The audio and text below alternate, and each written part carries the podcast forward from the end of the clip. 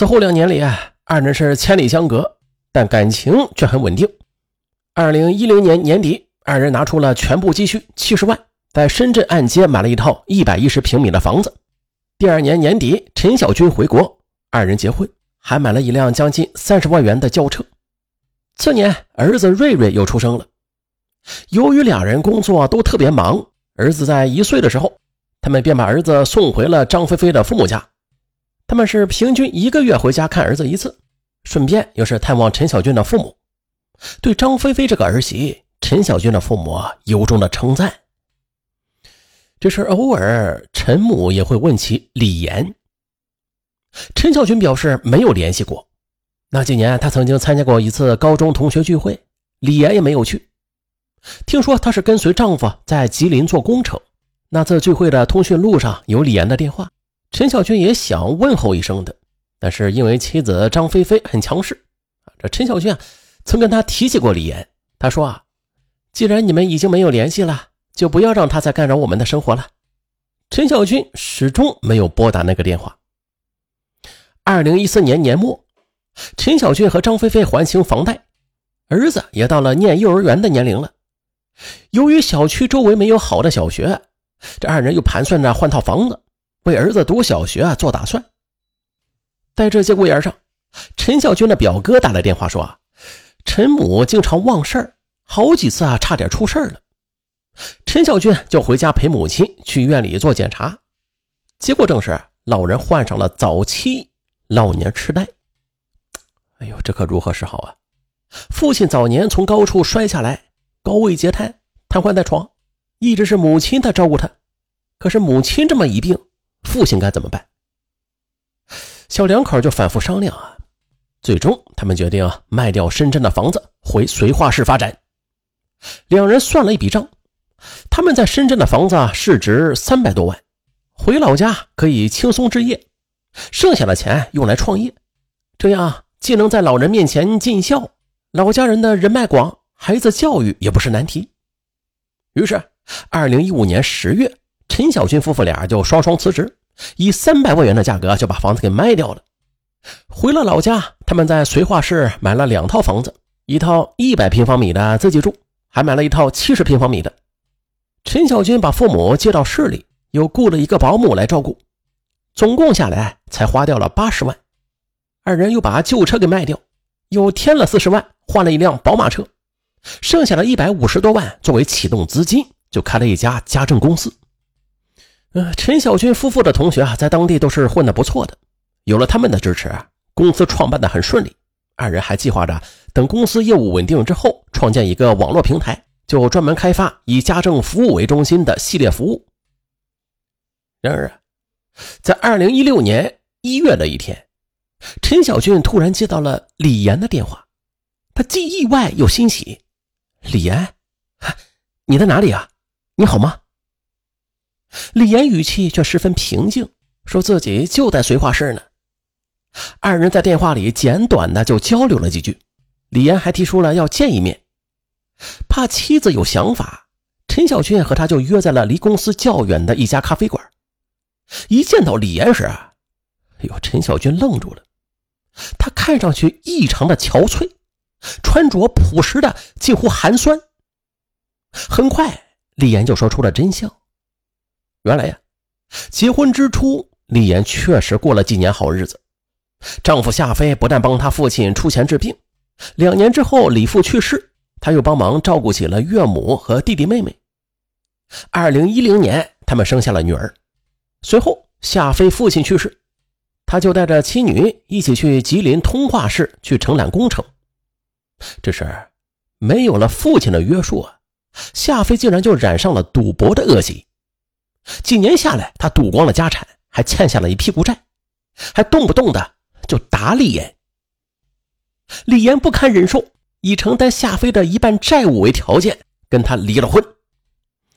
二零一五年初，李岩带着女儿回到了绥宁县，在一家餐馆打工。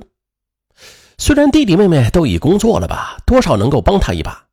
但既要还债又要养女儿，他的生活过得十分艰难。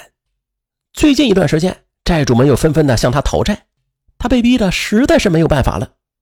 这时，听说陈小军衣锦还乡了，还开了公司，他就找来了。哎呦，听完昔日恋人的讲述，陈小军的心里很不是滋味他连忙表了态：“你放心，我一定会帮你的。你说吧，你需要我做什么？”李岩显得很高兴，两人一起吃了饭。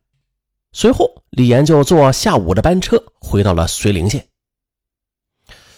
当晚啊，陈小军就一直琢磨着要不要跟妻子说这件事啊。说出来的话，妻子肯定会……哎呦，可是不说，自己用什么方式去帮助李岩呢？纠结了半夜，他也没有想出一个头绪来。他决定啊，暂时先不告诉妻子。第二天上午，陈小军又是接到李岩的电话。你如果想帮我的话，就让我到你的公司上班吧。陈小军是没有想到李岩竟然提出这样的要求，他当即就拒绝了，因为他太了解妻子了，把初恋放在身边，他一定不会同意的。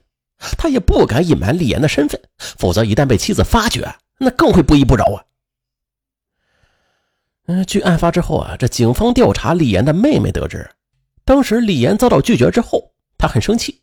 还曾经对妹妹吐槽过：“我一没讹人，二没狮子大开口，我就只想要一份稳定的工作而已。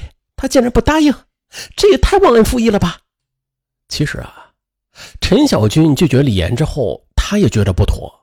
当晚他就拨打他的电话进行解释：“是这样的，我确实是有难处，你需要多少钱吧？我来想办法。”然而李岩一听就十分激动，他说。我说了，我是需要一份工作，我和你之间用钱能算得清吗？陈小军十分羞愧，对我欠你的，确实没法用钱算清，但是我也只有用钱才能偿还你啊。李岩却更加激动了，他冷笑一声：“好啊，哼，你先算清楚了，你付我多少钱合适？”说完就挂断了电话。只是这次争执。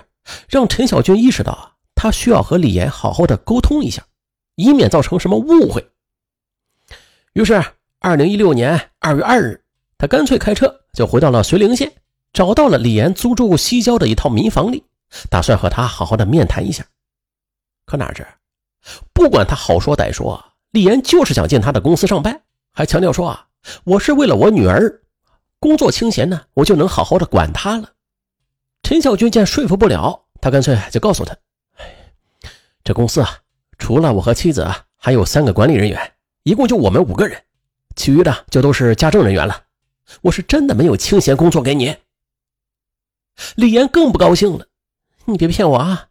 我听同学说了，你的公司很红火，不可能安排不了一个人。”陈小军回到家已经是晚上八点多了，由于心情郁闷，吃了几口饭之后就睡了。可没想到啊，夜里十一点多啊，李岩再度打电话来纠缠了好半天。那虽然是躲着妻子打的电话吧，但是张菲菲还是起了疑心，他就一再追问陈小军是谁的电话呀？陈小军还没想好怎么和妻子摊牌，又怕李岩受到伤害，便敷衍了过去。此时他也意识到啊，事隔多年，李岩的个性变得固执易躁。好像再也不像当年那样善解人意了。他怕进一步激化矛盾，陈小军啊就找到了他和李岩的高中同学，在绥化市一家公司做副总的刘斌，让他在从中说和。刘斌和李岩的关系啊也不错。当时陈小军的联系方式啊也正是他给李岩的。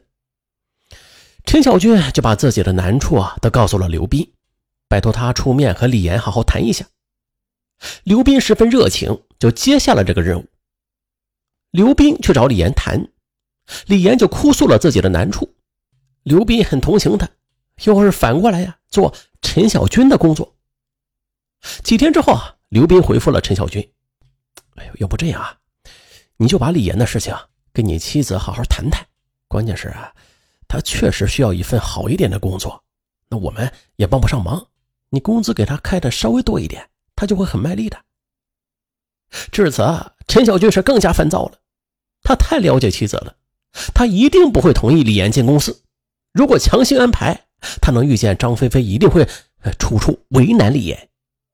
左右权衡之后，他决定啊，带着钱再和李岩见一面。二零一六年三月十二日下午，陈小军从朋友处借了二十万，又加上了公司账面上的一笔回款。陈小军是以借款的方式向财务取出，打算事后再跟妻子说明。存入一张银行卡之后，他又一次来到绥棱县。那天，李岩的女儿在姥姥家，他上班到晚上八点。当晚八点，陈小军在出租屋里就等到了李岩，他就直接摊牌：“我就算给你一份工作，工资也不会高。那这是三十万，是我给你的补偿，你就拿着去做点生意。”可是李岩却冷笑一声，把银行卡又扔回给了陈小军。你人一阔，脸就变了。既然要给我钱，行，那就一百万，少一分都不行。嗯，陈小军急了，他的公司也正在需要钱的时候，加上他和妻子过去了都是工薪族，经济状况并不像外人看起来那样富足。这一百万他确实拿不出来，他就把苦衷讲给李岩听，可是李岩却根本不信。陈小军就想继续跟李岩沟通，可谁知。李岩的话是越说越难听，二人就吵了起来。在李岩忘恩负义、狼心狗肺的谩骂声中，陈小军是彻底被激怒了。他竟然鬼使神差的就抓起了茶几上的一把水果刀，朝着李岩的胸口就捅了一刀。“你给我闭嘴！”李岩中刀之后，很快就倒在了血泊中，没了气息。陈小军这才意识到坏了，自己杀人了。不知道过了多久啊，他强迫自己稳定下来。这时已经是晚上十点多钟，陈小军就溜达到李岩的出租屋附近。当时啊他的屋后啊，有几个工人刚修完自来水管道，管道刚刚填埋完毕。陈小军确定四下无人，便从屋里啊找出一把铁锹来，就挖开了那处自来水管道，把李岩的尸体又用床单给包裹好，放进去又填平了。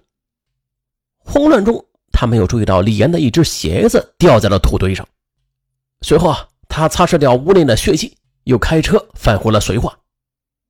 第二天，附近的居民就发现了那只带血迹的鞋子。一只带血的鞋子旁边还有一堆明显挖过的泥土，居民们就觉得不对劲儿，就赶紧报了警。随后，绥宁县公安局就赶到现场，很快就挖出了李岩的尸体。民警查看现场及周边监控，很快就锁定了陈小军为犯罪嫌疑人。三月十四日一大早，民警就在陈小军的家里将其抓获。嗯，李岩和陈小军的过往啊，其实也不失为一段佳话呀。这多年重逢了，李岩落魄去寻求陈小军的帮助，也是无可厚非，因为他确实是改变了陈小军的命运。不过话说回来啊。如果陈小军真的有能力给予再多的回报，也不为过。可是，陈小军他并非富豪啊，他只不过是众多从北上广返乡创业的人之一，并且还在成功之路上苦苦挣扎着呢。可是，在现实中啊，太多的事就是不被对方给理解，这不，他的无能为力，在李岩看来就是一种忘恩负义，由此他们的矛盾就越来越大，最终酿成悲剧。对于报恩者来说吧，其能力与态度、真诚与方式，其实是一门学问啊。而索恩，嗯，索恩的度，更是对人性的极度考量。当年之恩可以粉身碎骨、无怨无悔，现在再拿世俗中的金钱等方式来偿还，岂能算得清啊？太过纠结啊，往往会让原本的美好变了味道。大家说呢？